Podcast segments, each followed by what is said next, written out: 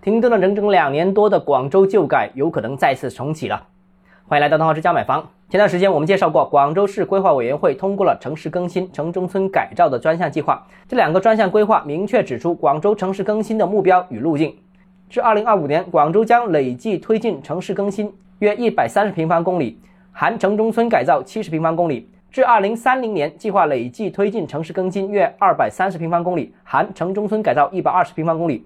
至2035年，累计推进城市更新约300平方公里，含城中村改造155平方公里。计划通过微改造、混合改造、全面改造等多种方式并举，推动低效存量土地盘活再利用。这个计划是非常重要的。要知道啊，旧改是目前超大城市发展的必由之路、必然选择。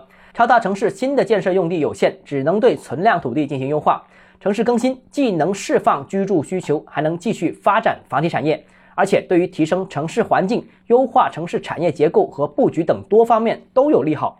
不过，过去两年旧的旧改政策有诸多限制，比如必须市属区属国企牵头，比如必须以非盈利为主要目的，使得当时旧改几乎陷入了停顿。现在重新调整，重新上路，未来旧改工程有望全面提速。不过需要提一下，目前这个只是纲领性的文件，具体还要看落地版的执行细则。好，今天节目到这里。如果你个人购房有其他疑问想跟我交流的话，欢迎私信我或者添加我个人微信，账号是教买房六个字拼音首字母小写，就是微信号 d h e z j m f。想提高财富管理认知，请关注我，也欢迎评论、点赞、转发。